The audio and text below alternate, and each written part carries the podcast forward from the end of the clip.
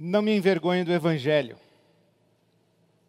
Não me envergonho do Evangelho, porque é o poder de Deus para a salvação de todo aquele que crê. Primeiro do judeu, depois do grego. Porque no Evangelho é revelada a justiça de Deus. Uma justiça que do princípio ao fim é pela fé, porque está escrito: o justo viverá pela fé. Não me envergonhe do Evangelho, porque no Evangelho é revelada a justiça de Deus, uma justiça que do começo ao fim, do princípio ao fim, é pela fé, porque está escrito: o justo viverá pela fé. Paulo apóstolo é um dos maiores gênios da humanidade, com absoluta certeza. Paulo apóstolo foi responsável, foi usado por Deus para fazer a síntese entre a religião de Israel, a tradição judaica, a filosofia grega. Paulo, por exemplo, era contemporâneo de filósofos gregos, como Sêneca, há indícios, inclusive, que Paulo e Sêneca trocaram correspondências. E também o direito romano, porque Paulo era cidadão romano. Paulo era uma personalidade do judaísmo da sua época, era da tribo de Benjamim, era fariseu, o segmento judaico de sua época mais radical e zeloso da lei. Paulo fazia parte da tradição do zelo aquela tradição de Elias, que tratava a prática da justiça com radicalidade e, se necessário, inclusive promovendo o extermínio dos infiéis. Paulo fazia parte dessa tradição, a tradição do zelo. Por isso que Paulo, dentro do judaísmo, dentro do seu farisaísmo, ele era um perseguidor da igreja ele perseguia os do caminho. Quando ele se converte ou é convertido, quando ele tem o seu encontro com Jesus, ele está numa jornada e numa empreitada de perseguição, e diz a Bíblia Sagrada que Paulo está respirando ares de ódio contra os do caminho, contra os seguidores de Jesus, contra aqueles que abraçaram Jesus como o Messias prometido a Israel. Paulo era este homem versado na filosofia do mundo chamado helênico, a cultura grega, ele era natural de Tarso. Paulo cresce, na verdade, como Saulo, Saulo de Tarso, ele cresce dentro de uma cultura helênica, a cultura grega do mundo de então, e era cidadão romano, era oficial militar romano. Ele tinha todas as prerrogativas de um cidadão romano. Por isso é que ele faz a síntese entre a tradição de Israel, a religião judaica, a filosofia grega e o direito romano, a estrutura jurídica de Estado, de nação romana. Paulo falava hebraico, Paulo falava aramaico, Paulo falava grego, Paulo falava latim, então, Paulo é certamente um dos grandes gênios da história da humanidade, e Paulo, quando faz essa síntese da tradição de Israel, a filosofia grega e, e, o direito romano, ou a estrutura jurídica romana, política romana, ele estabelece as bases disso que hoje nós chamamos civilização ocidental. A gente diz que o mundo ocidental é judaico-cristão, e é judaico-cristão paulino. E é muito interessante que muitas pessoas uh, criticam o Paulo. Tem gente que não gosta de Paulo, porque diz que Jesus trouxe um evangelho do reino de Deus e Paulo inventou esse negócio chamado igreja que Jesus trouxe o reino de Deus e o evangelho, e que quando você lê os evangelhos, você encontra uma perspectiva de espiritualidade completamente diferente da perspectiva de espiritualidade paulina, dessa estrutura religiosa que dizem Paulo apóstolo construiu com as suas epístolas, com as suas cartas. Por quê? Porque dos 27 livros do Novo Testamento, o apóstolo Paulo escreveu nada mais, nada menos que 13 em forma de epístolas. E são essas 13 epístolas que nós vamos ler juntos a partir de hoje. Hoje eu começo lendo Romanos. As pessoas dizem que Paulo distorceu o evangelho de Jesus.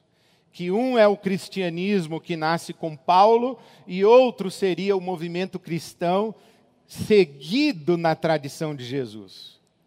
Mas eu olho para o Paulo, para o que ele escreveu, para as suas cartas, para as suas epístolas, claro, porque ele está em diálogo com um mundo saindo da tradição judaica. Então, quando eu falo, por exemplo, cartas para o novo mundo, cartas para o novo mundo, novo mundo para mim significa pelo menos quatro coisas. Primeiro, o novo mundo que o apóstolo Paulo identifica, percebe, escancara, revela, desvela a partir da ressurreição de Jesus. O que o Paulo diz é que quando Jesus morre e ressuscita, nesse domingo da ressurreição, o mundo amanhece outro, absolutamente outro, porque Jesus ressuscitou. Jesus ressuscitou e deu origem a um novo mundo. Agora, em segundo lugar, o Paulo ele tem que sair da tradição de Israel, do mundo judaico, da Palestina e ganhar o mundo greco-romano ganhar a chamada civilização de então. Então ele sai do seu mundo hebreu, judeu, judaico, da Palestina, desse mundo circunscrito por uma etnia, por um povo de linhagem sanguínea, a descendência de Abraão, a descendência física, biológica de Abraão, ele sai desse mundo para um novo mundo. O mundo do debate com as religiões pagãs, o mundo do debate com a filosofia de então. Então ele vai para um novo mundo, ele encara um novo mundo, levando consigo o evangelho. Agora, novo mundo também, em terceiro lugar, eu penso que é o nosso mundo. O mundo em que nós vivemos, passamos, passamos dois mil anos praticamente de Paulo e chegamos hoje o mundo em que Paulo viveu, anunciando o novo mundo que Jesus trouxe com a sua ressurreição, é um mundo completamente diferente do nosso mundo. Agora, o evangelho que Paulo apresentou ao seu mundo é o mesmo evangelho que precisamos, devemos e temos o privilégio de apresentar ao nosso mundo. Então, esse nosso mundo aqui também é novo. Agora, em quarto lugar, quando eu penso em novo mundo, eu estou pensando. Aliás, não sei nem se eu estou pensando, se eu consigo pensar nesse chamado mundo pós-pandemia. Que mundo é esse que vem por aí? Porque a pandemia criou uma realidade de exceção tão grande que está fazendo nascer um novo mundo em relação ao nosso mundo de então o que éramos antes da pandemia e o que viremos a ser pós-pandemia. O que se desconstruiu aqui na pandemia? O que é que vamos levar para o outro mundo pós-pandemia, desse mundo que estávamos acostumados a viver? O que nasceu no tempo da pandemia e que vai florescer e frutificar no mundo pós-pandemia. Então, quando eu penso assim, novo mundo, eu estou pensando, primeiro, o novo mundo que eclode com a ressurreição de Jesus.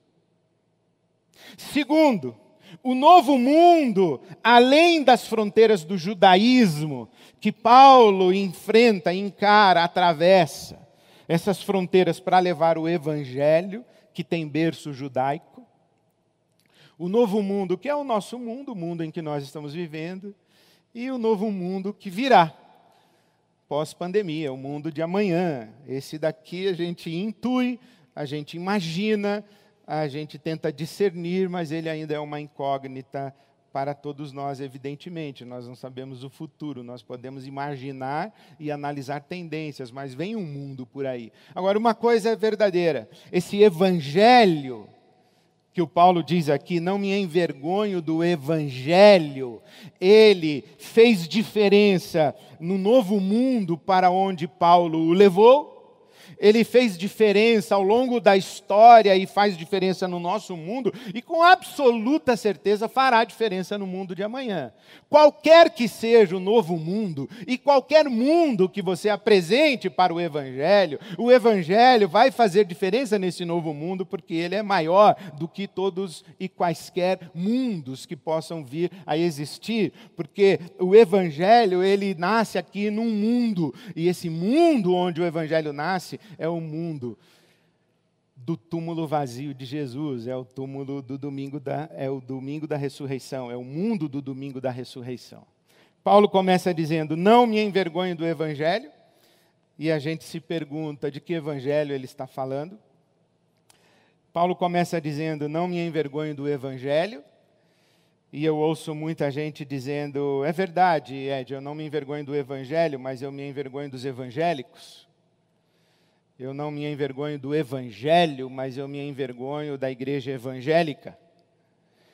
Eu não me envergonho do evangelho, mas eu me envergonho dos terrivelmente evangélicos.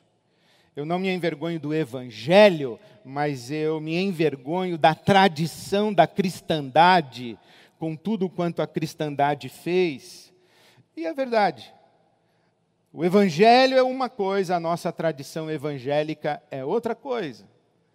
Há, evidentemente, na nossa história, chamada cristandade ou do cristianismo, como a religião de Constantino, o imperador romano Constantino, que ao se converter dá início a um processo de transformar o cristianismo a religião oficial do Império Romano. Então, esse cristianismo que nasce com Constantino, a gente tem muito que se envergonhar dessa tradição da cristandade, a gente tem muito que se envergonhar de, de muitos e determinados segmentos da igreja chamada evangélica no nosso país e no mundo, a gente tem muito que se envergonhar do movimento religioso evangélico conservador fundamental fundamentalista que está presente no nosso mundo, enfim, a gente tem muito que se envergonhar. Inclusive, se a gente tem um pouquinho de, de noção, se a gente tem um pouquinho de bom senso, se a gente tem um mínimo de sensibilidade ao Espírito Santo de Deus, a gente tem muito do que se envergonhar da gente mesmo. Quem se olha no espelho tem do que se envergonhar. Essa é uma frase, inclusive, do apóstolo Paulo. Ele diz: Miserável homem que sou, Miserável homem que sou, quem me livrará desse meu corpo mortal? Isso está em Romanos capítulo 7. O bem que eu quero fazer não faço, o mal que eu não quero, esse eu faço, então eu me envergonho de mim mesmo. Então nós temos muito do que nos envergonharmos, mas com certeza nós não nos envergonhamos do Evangelho, é isso que o Paulo está dizendo, não me envergonho do Evangelho. Agora, de que Evangelho ele está falando? O que é Evangelho? Num, num mundo tão evangélico como é o nosso Brasil nos dias de hoje, num mundo tão evangélico quanto ele está se tornando, o que é o Evangelho? De que Evangelho nós estamos falando e de que Evangelho nós não nos envergonhamos? Essa é uma pergunta que o Paulo nos ajuda a responder aqui em Romanos. Porque quando o Paulo escreve essa carta aos Romanos, ele encontra. Aliás, antes, deixa eu dizer uma coisa. Evidente que não dá para a gente hoje conversar a carta de Romanos inteira. Os compêndios de teologia que já foram escritos a respeito da carta aos Romanos são extraordinários. Desde Santo Agostinho, Martinho Lutero, Karl. Então, esses teólogos que são âncoras da tradição do protestantismo e do cristianismo, estes, estes homens que foram profundamente impactados pela carta aos Romanos, não dá para a gente estudar Romanos, mas dá para a gente buscar uma lógica sistêmica em Romanos para tentar entender Evangelho. E foi isso que eu fiz.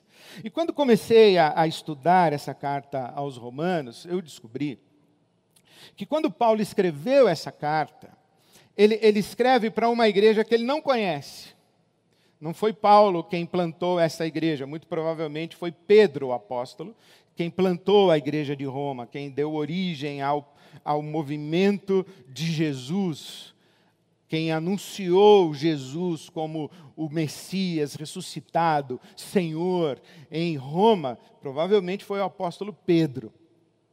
Paulo escreve, portanto, a uma igreja que ele não conhece. E essa igreja, para quem ele escreve, é uma igreja composta, na sua grande maioria, se não quase que exclusivamente, por cristãos não judeus, que a Bíblia Sagrada chama de gentios. Gentio é todo mundo que não é judeu.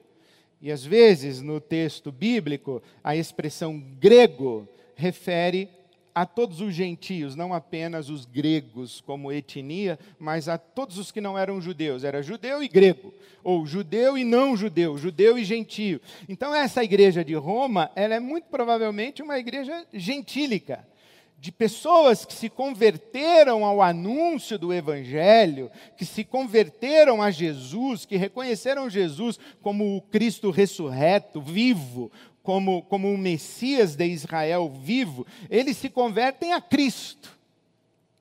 Mas eles não vêm do judaísmo. E é muito interessante porque no tempo do imperador Cláudio, Cláudio expediu um decreto expulsando todos os judeus de Roma. Roma nunca acolheu os judeus. Aliás, esse negócio de não gostar de judeu, expulsar judeu, matar judeu, promover extermínio de judeu, genocídio de judeu, isso é muito antigo. E aconteceu isso nos dias de Paulo. Cláudio, imperador romano, expulsou todo mundo de Roma, todos os judeus. Mas, mas futuramente, os judeus e os cristãos serão acusados de incendiar Roma. Então, a, a hostilidade ali era grande. Os judeus saem de Roma, mas quando Cláudio, o imperador, morre e Nero assume como novo imperador, ele permite a volta dos judeus. E aí você encontra o seguinte: os cristãos judeus voltando para Roma, encontrando-se com cristãos não judeus. Uma igreja cristã, uma igreja de Cristo, uma comunidade messiânica, que não tem origem judaica. E nesse encontro entre os cristãos judeus e os cristãos não judeus, surge uma grande celeuma. Porque, na verdade, esse encontro atravessa todas as epístolas de Paulo e atravessa toda a discussão do Novo Testamento, a saber, o movimento de Jesus, ele é mais uma seita do judaísmo ou ele é independente do judaísmo? Seguir a Jesus implica tornar-se judeu por conversão, você tem que se converter ao judaísmo para seguir o Messias judeu, ou você se converte direto a Jesus? Isto é, você que não é judeu, você se encontra e, e crê que Jesus Cristo está vivo e que o Messias prometido, revelado e que nasceu aqui dentro da tradição de Israel, esse Messias, que você crê nele como Senhor do universo, Senhor da história, Senhor do mundo todo, você crê no Messias, você precisa ir para o judaísmo, por exemplo, você que é homem, submeter-se à circuncisão para seguir a Jesus. Você precisa abraçar a lei de Moisés para seguir o Messias judeu? Ou você segue Jesus direto e esquece o judaísmo? Os cristãos que não tiveram origem no judaísmo, os cristãos gentílicos, eles diziam o seguinte: a gente não precisa ser judeu para seguir Jesus. E os cristãos convertidos dentro do judaísmo, os, os judeus messiânicos, eles diziam: não, você precisa sim seguir a lei de Moisés. E aqui surge um grande conflito. Surge um grande conflito, porque, por um lado, estes cristãos de origem judaica estão afirmando categoricamente a necessidade, o valor, a importância e a imprescindibilidade da sua religião judaica, e aqui do outro lado você tem as pessoas que dizem que o tempo de Israel passou, o tempo do judaísmo passou, tudo isso aqui passou e a gente agora segue Jesus sem olhar para trás e sem dar importância aos judeus. É para essa confusão que Paulo escreve a carta aos Romanos. E ele vai escrever essa carta aos Romanos, e, e eu eu sugiro que uma das possibilidades de leitura da carta é que o Paulo traz para a mesa de conversa algumas personagens. Ele traz para a mesa de conversa Adão, Moisés, Abraão, Davi e Jesus. Imagine o seguinte: que o apóstolo Paulo chamou os cristãos de Roma, os de origem judaica e os que não tinham origem judaica, disse assim: venham aqui e, e, e ouçam uma explanação a respeito destas figuras emblemáticas da tradição de Israel. Porque assim a gente resolve o conflito de vocês. O Paulo coloca na mesa Adão, Abraão, Moisés, Davi e Jesus. E ele começa dizendo o seguinte: o nosso problema humano não tem a ver com Moisés e com a lei. O nosso problema humano não, não tem a ver com a nossa não observância da religião de Israel. O nosso algoz não é a lei de Moisés.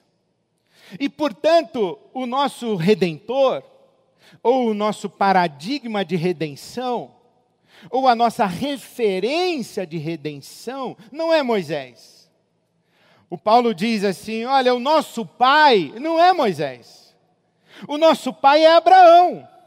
E o nosso problema também não é a lei de Moisés, o nosso problema é Adão. E isso você encontra aqui embutido nessa fala do versículo 17 que nós acabamos de ler, de Romanos 1, que no Evangelho é revelada a justiça de Deus. A justiça de Deus essa expressão de Paulo, porque os teólogos, inclusive, dizem que a linha que percorre toda essa carta aos Romanos, o tema da carta é justificação pela fé. Como que nós participamos da justiça de Deus? E o apóstolo Paulo vai dizer que não é pelas obras da lei, mas sim pela fé, porque o justo vive pela fé. Mas dentro dessa ideia de justiça de Deus, não está uma referência à lei de Moisés, aos mandamentos da lei de Moisés. Por exemplo, os dez mandamentos: não matar, não roubar, não cobiçar, não mentir, não dar falso testemunho, não guardar o sábado. Não, o problema da injustiça não é desobediência a mandamentos. Não é não observância de uma tradição religiosa, a saber, a religião de Moisés, a Torá. O injusto não é aquele que não segue a Torá. O injusto, aí basta a gente continuar lendo a carta aos Romanos. Capítulo 1, versículo 18. Do céu se manifesta a ira de Deus contra toda impiedade e injustiça. Injustiça. Onde está a injustiça? A injustiça está no fato, diz o apóstolo Paulo aos Romanos, que o ser humano não deu glórias a Deus, não rendeu graças a Deus, não se relacionou com Deus como Criador, mas passou a adorar a criatura. Substituiu a glória do Deus Criador pela glória das coisas criadas. Quais coisas criadas? Primeiro, a si mesmo o ser humano passou a amar a si mesmo. Segundo, os bichos, os animais. Terceiro, os ídolos que o ser humano mesmo fez e construiu, os seus deuses fa fabricados. O que o Paulo está dizendo é que a raça humana, a família humana, o ser humano, criado à imagem e semelhança de Deus, criado para refletir o caráter de Deus, a beleza de Deus, a vida de Deus. Este ser humano, ele deu as costas para Deus, passou a adorar a si mesmo e glorificar a si mesmo, passou a adorar a criação de Deus e não o Deus da criação, as, as coisas criadas e não o Deus criador, passou a adorar os bichos, passou a construir ídolos, porque o ser humano é um ser adorador. Quem não adora a Deus, o Chesterton dizia isso, o problema de quem não crê em Deus é que crê em qualquer coisa. Porque o ser humano precisa crer em alguma coisa. E a pior coisa na qual o ser humano pode vir a crer quando deixa de crer em Deus, o Criador, é crer em si mesmo. E a tradição cristã, e aqui o apóstolo Paulo coloca essas bases, que, que o ser humano é um ser adorador, ele vive a tradição de Israel, e você sabe, a tradição de Israel diz isso, que aqueles que fabricam ídolos se tornam semelhantes aos seus ídolos, porque nós nos tornamos semelhantes àquilo que adoramos. Os ídolos que têm boca, mas não falam, têm pés, mas não andam, mãos, mas não apalpam, têm, têm ouvidos, mas não ouvem. Os ídolos, e aí o Salmo 115 diz que tornam-se semelhantes aos ídolos, todos aqueles que praticam essas coisas ou que adoram os ídolos. E aí isso é Romanos 1. Romanos 1 é uma descrição de como o ser humano que deu as costas para Deus foi perdendo a sua, não, a sua humanidade. O ser humano que dá as costas para Deus e não deixa Deus no seu lugar, ele vai perdendo a sua humanidade, porque ele é a imagem de Deus. E ele reflete a imagem de Deus. Mas quando ele tira a glória de Deus e coloca essa glória em outra coisa, ele deixa de refletir a imagem do Deus Criador e passa a refletir a imagem de outra coisa. E essa outra coisa que não é Deus e passa a ocupar o lugar de Deus, torna-se um demônio, degenera-se. Então, quando você lê Romanos capítulo 1 até o versículo 32, você está lendo Gênesis 3 na linguagem de, de Paulo apóstolo. Ele está dizendo: olha, o ser humano, Adão, é aí que o Adão entra na conversa. O Paulo está dizendo assim: pessoal, aqui em Roma, o nosso problema não é Moisés e a lei de Moisés, o nosso problema é Adão. O nosso problema é a nossa condição humana, nós somos adâmicos.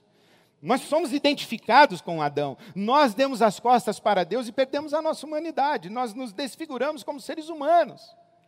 Nós éramos para sermos chamados de filhos de Deus, mas Deus olha para a humanidade e diz: não, não tem a minha imagem aí. Não reflete a minha imagem aí. E quando o ser humano diz não para Deus, Deus também diz não para o ser humano. Porque um ser humano que diz não para Deus, que diz não Deus, ele se torna um não homem, não humano. Ele se perde. Deus não pode sustentar o não homem. Deus não pode sustentar aquilo que deve ser a expressão da sua imagem, quando a imagem refletida nessa criatura está completamente deturpada, está completamente corrompida, está completamente estragada. Então Deus diz assim: olha, não posso sustentar isso. Por isso é que Paulo diz: ó, do céu se manifesta a ira de Deus. Ele diz: não posso sustentar isso aí. E agora a gente faz o quê? Os judeus convertidos dizem assim: agora a gente corre para a lei de Moisés. Vamos seguir a lei de Moisés? Vamos seguir a nossa tradição religiosa? Vamos seguir a Torá para restaurar em nós a imagem do Deus Criador? Vamos fazer o que a lei manda, porque assim nós seremos justos. Nós nos tornaremos filhos de Moisés. E o Paulo diz: errou feio. Errou feio, porque a tradição de Israel, a lei a lei de Israel, a Torá, a lei de Moisés, jamais foi um caminho de redenção de humanidade, jamais foi um caminho de humanização. Paulo diz isso claramente em Romanos 3, de 19 a 21, e Romanos 7, 14. Ele diz: olha, a lei foi dada para um, funcionar para você como um espelho, para você se olhar na lei e perceber o quão desfigurado você está na sua humanidade para você olhar na lei e perceber o quão não homem você se tornou quando deu as costas ao Deus que criou você a sua imagem e semelhança.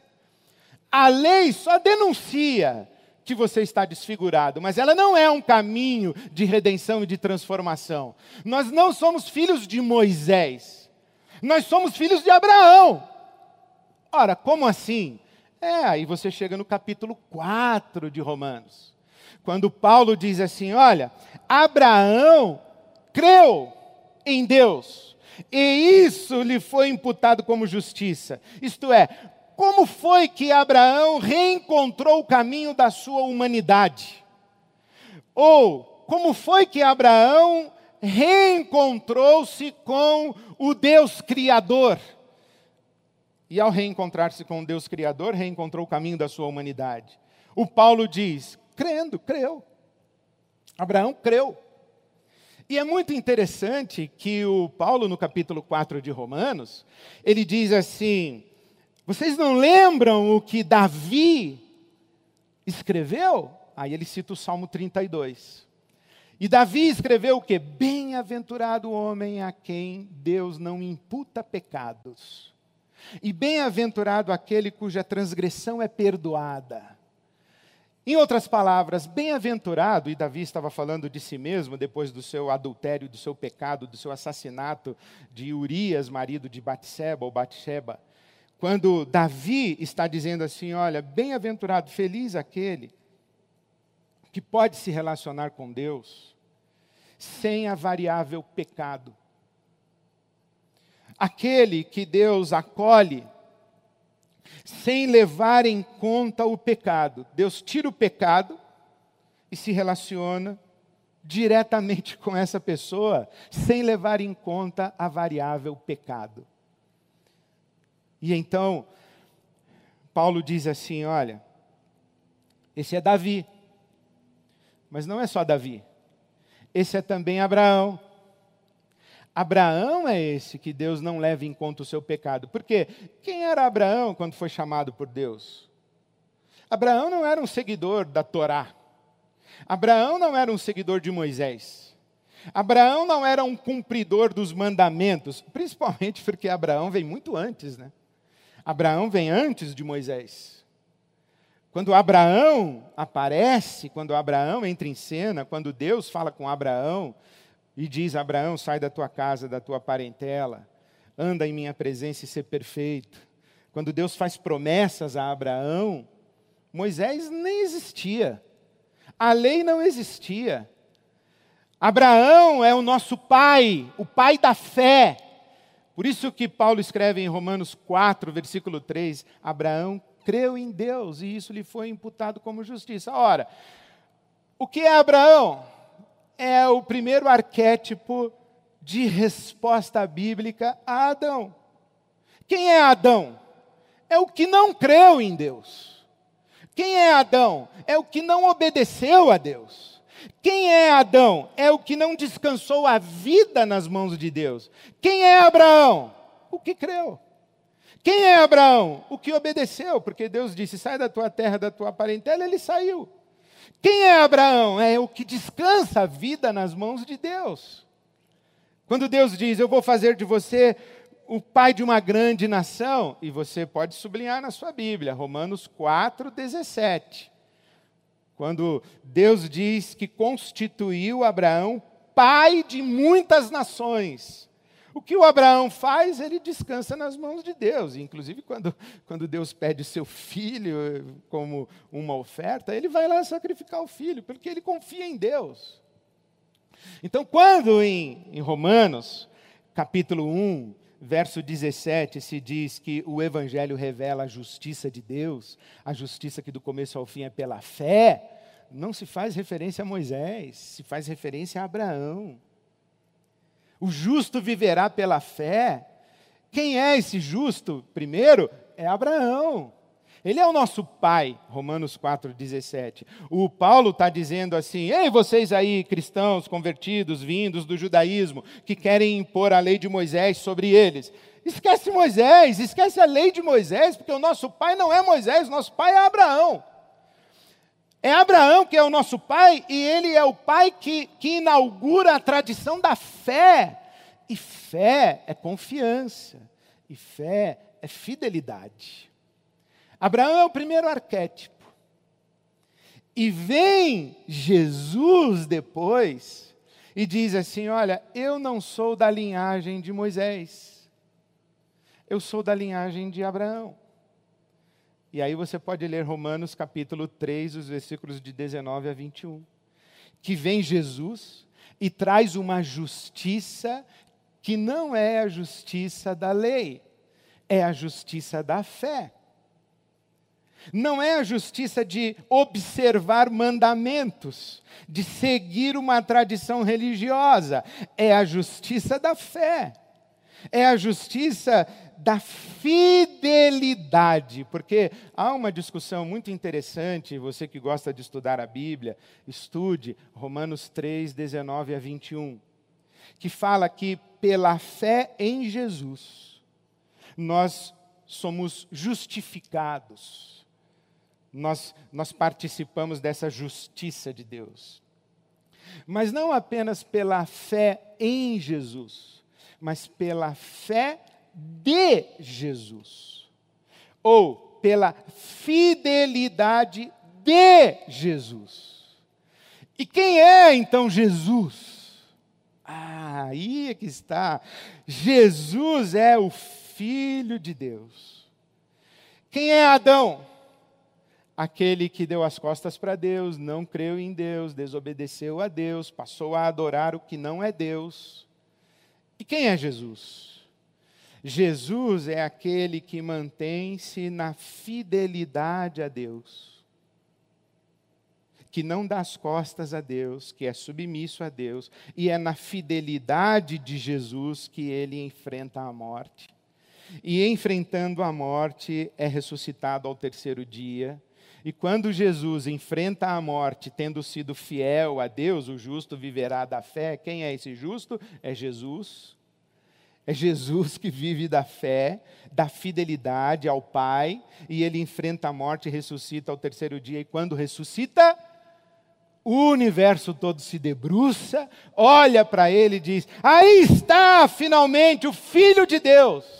Aí está finalmente um filho de Deus, aquilo que Deus imaginou desde a eternidade, ao criar o ser humano do pó da terra e soprar nele o fôlego da vida, e este ser humano, esse boneco de barro soprado pelo Espírito Santo, que se desfigurou, não refletiu a imagem de Deus, agora sim tem um soprado pelo Espírito, que viveu em fidelidade, enfrentou a morte, ressuscitou ao terceiro dia e, ao ressuscitar, revela a beleza do Filho de Deus.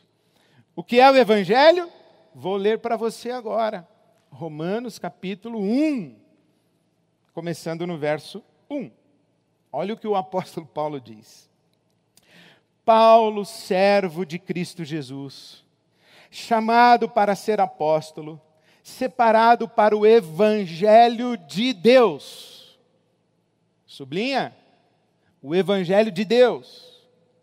O qual foi prometido por ele de antemão por meio dos seus profetas nas escrituras sagradas, tradição de Israel, acerca de seu filho, que como homem era descendente de Davi, e que, mediante o espírito de santidade, o espírito de fidelidade, ou o Espírito Santo, foi declarado Filho de Deus com poder pela sua ressurreição dentre os mortos, Jesus Cristo, nosso Senhor. Por meio dele e por causa do seu nome, recebemos a graça e o apostolado para chamar dentre todas as nações um povo para a obediência que vem pela fé. E vocês também estão entre os chamados para pertencerem a Jesus Cristo. A todos os que estão em Roma, são amados de Deus e chamados para serem santos. A vocês, graça e paz da parte de Deus, nosso Pai, e do Senhor Jesus Cristo. Qual é o Evangelho de Deus? O que o Evangelho de Deus fala? O Evangelho de Deus fala de Cristo. Qual Cristo? O Filho do Homem, que viveu em santidade, ou viveu sob o sopro do Espírito de santidade, ou viveu sob o sopro do Espírito Santo e que foi ressuscitado ao terceiro dia e que revelou o que é ser filho de Deus. Toda a carta aos Romanos mostra isso, que é Jesus ressurreto que revela a justiça de Deus. Não é Moisés, não é a lei de Moisés, não é a tradição de Israel, é Jesus quem revela a justiça de Deus. É Ele quem crê em Deus, é Ele quem dá glória a Deus, é Ele quem descansa a vida nas mãos de Deus, é Ele quem obedece a Deus, é Ele é o Filho de Deus e é Ele quem reflete a beleza de Deus. Então, quando Paulo diz eu não me envergonho do Evangelho, ele está dizendo eu não me envergonho de Jesus, eu não me envergonho do Cristo ressurreto, eu tanto não me envergonho dele que com ele me identifico. Tanto não me envergonho de Jesus, que a Ele me submeto, a Ele adoro. Mas não somente eu sirvo, me submeto, adoro, obedeço, dele testemunho, mas eu tanto não me envergonho de Jesus que eu ambiciono viver sob o mesmo espírito e me tornar semelhante a Ele, porque é isso que Deus está fazendo. O que é o Evangelho? O Evangelho é que um dia, na história da humanidade, um de nós, seres humanos, morreu, ressuscitou e venceu a morte. Ao ressuscitar e vencer a morte, espalhou em todo o universo o poder da ressurreição e espelhou para nós aquilo que todos nós estamos destinados a ser: ser como Cristo ressurreto. Por isso, Paulo reúne os cristãos de Roma e diz a eles o seguinte: vocês aí que são cristãos vindos do judaísmo, não tentem impor a sua religião para os que não vieram do judaísmo. Eles estão seguindo Jesus, o Cristo ressurreto, estão sendo transformados à imagem de Jesus, há uma nova humanidade nascendo aqui. Não tente encabrestar essa nova humanidade nascente com a sua religião. E aí, vocês aí que não nasceram no judaísmo, não desprezem a tradição de Israel, porque o pai de vocês é Abraão, o Senhor de vocês é o Messias prometido a eles. Então sigam a Jesus, mas não qualquer Jesus, o idealizado pela sua projeção imaginativa. Sigam a Jesus, mas esse Messias, que se constrói na tradição de Israel, ressuscita ao terceiro dia e diz para você o que é ser gente, o que é ser humano, o que é ser humanidade, o que é ser filho, filha de Deus. Não me envergonho do Evangelho, porque não me envergonho de Jesus. Bom, e o que isso tem a ver como carta para o novo mundo? Eu não sei para você, mas para mim, essa carta que o apóstolo Paulo manda para o novo mundo me dá um recado muito claro. Ed, não tente impor a sua religião sobre os outros. Não tente transformar o seu país num país evangélico. Não tente converter pessoas à religião evangélica, você vai cometer o mesmo erro dos cristãos lá do primeiro século, tentando converter pessoas à religião de Moisés. Não tente converter pessoas à religião de Calvino. Não tente converter pessoas à religião de Lutero. Não tente converter pessoas à religião dos metodistas, dos batistas, dos presbiterianos, dos assembleianos. Não tente transformar as pessoas em evangélicas. Não imponha sobre os outros a sua religião. O mundo está cansado de religião. O mundo está cansado de religião. Lamentavelmente, infelizmente, eu concordo com Woody Allen, ateu, professo. Ele diz: a religião só serve para ensinar a gente quem a gente deve odiar. O mundo está cansado de religião. O mundo não precisa de mais religião. O mundo não precisa mais de templos evangélicos. Não precisa de catedrais em avenidas. O mundo não precisa de instituições religiosas, o mundo não precisa de levitas e sacerdotes, apóstolos, bispos, paipóstolos, o mundo não precisa disso. O mundo precisa de bons samaritanos. O mundo não precisa do dogmatismo, da doutrinação dos doutores da lei, o mundo precisa de gente disposta a perdoar pecados em nome de Jesus. O mundo não precisa de fariseu que exclui quem pode e quem não pode sentar à mesa. O mundo precisa é de gente que foi alcançada pela graça e a misericórdia de Deus e que reparte o pão com quem chega e diz para todas as pessoas e quaisquer que sejam elas que elas são bem-vindas. Diz que o mundo precisa. O mundo não precisa de mais religião. O mundo precisa de ver filhos e filhas de Deus. O mundo precisa de, o mundo precisa da beleza de Deus refletida na face dos seus filhos e de suas filhas. Não precisa da nossa doutrinação, do nosso legalismo, do nosso moralismo, muito menos da nossa imposição vertical de uma subcultura chamada cristã. O mundo quer ver Jesus. Eu, eu tenho para mim que Jesus tem índice de rejeição zero. Nós, os seguidores de Jesus, eu outro dia vi alguém dizer que Jesus é maravilhoso, o que ferra é o fã-clube. Nietzsche disse isso. Friedrich Nietzsche chamado filósofo da morte de Deus, o filósofo do martelo, condenado pelos religiosos, Nietzsche disse o seguinte: se mais remidos se parecessem os remidos, mais fácil me seria crer no Redentor. O que o mundo precisa é de remidos parecidos com seu Redentor. Remidos que são que, que são expressões de filhos e filhas de Deus. Que o céu olhe espantado, dizendo: ali sim está um filho de Deus. Ali sim está uma filha de Deus.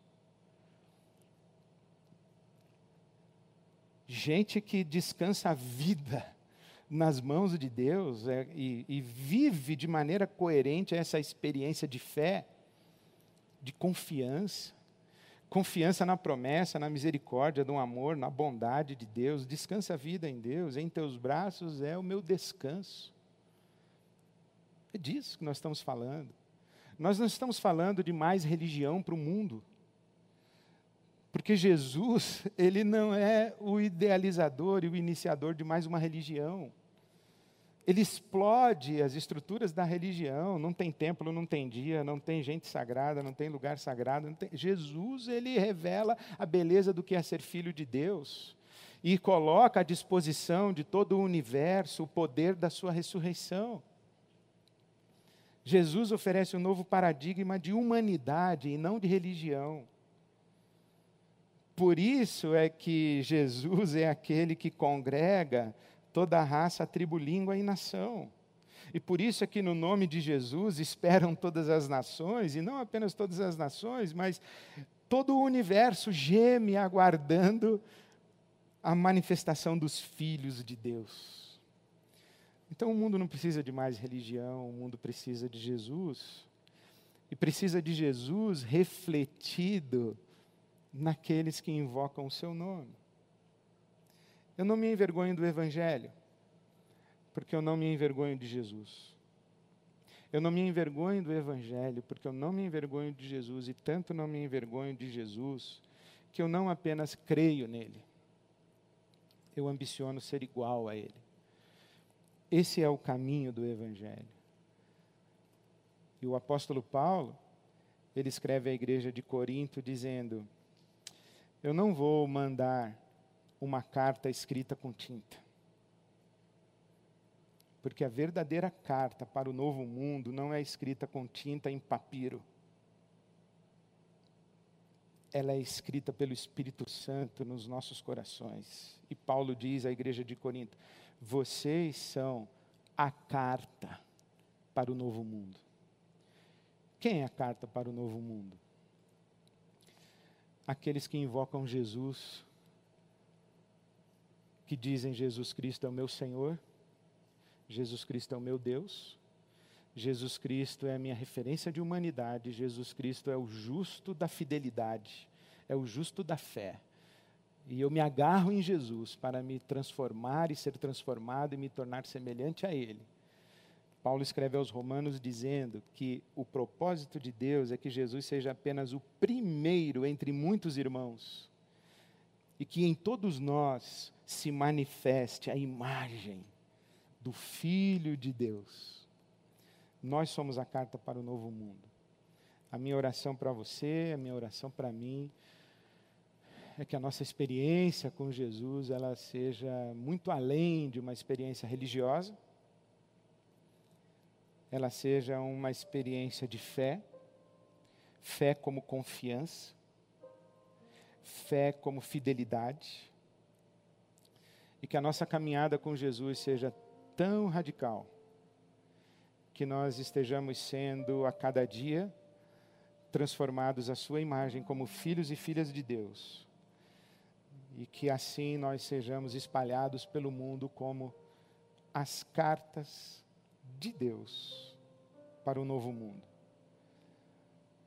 Paulo escreveu cartas para o novo mundo, mas Deus também escreveu cartas para o novo mundo. Você é uma carta de Deus para o novo mundo. Que privilégio nós temos de, de sermos cartas de Deus para o novo mundo o mundo olhando para a gente e dizendo: Uau, Aí está um filho de Deus, eu não conhecia. Aí está uma filha de Deus, eu não sabia o que era isso, agora eu sei. Você é uma carta de Deus para o novo mundo. E eu quero convidar você a se encontrar comigo na ceia, em memória de Jesus Cristo, nosso Senhor, e participarmos juntos. Participarmos juntos do corpo e do sangue de Jesus. Participarmos juntos da justiça de Deus revelada na morte e na ressurreição de Jesus, no Evangelho. Amém.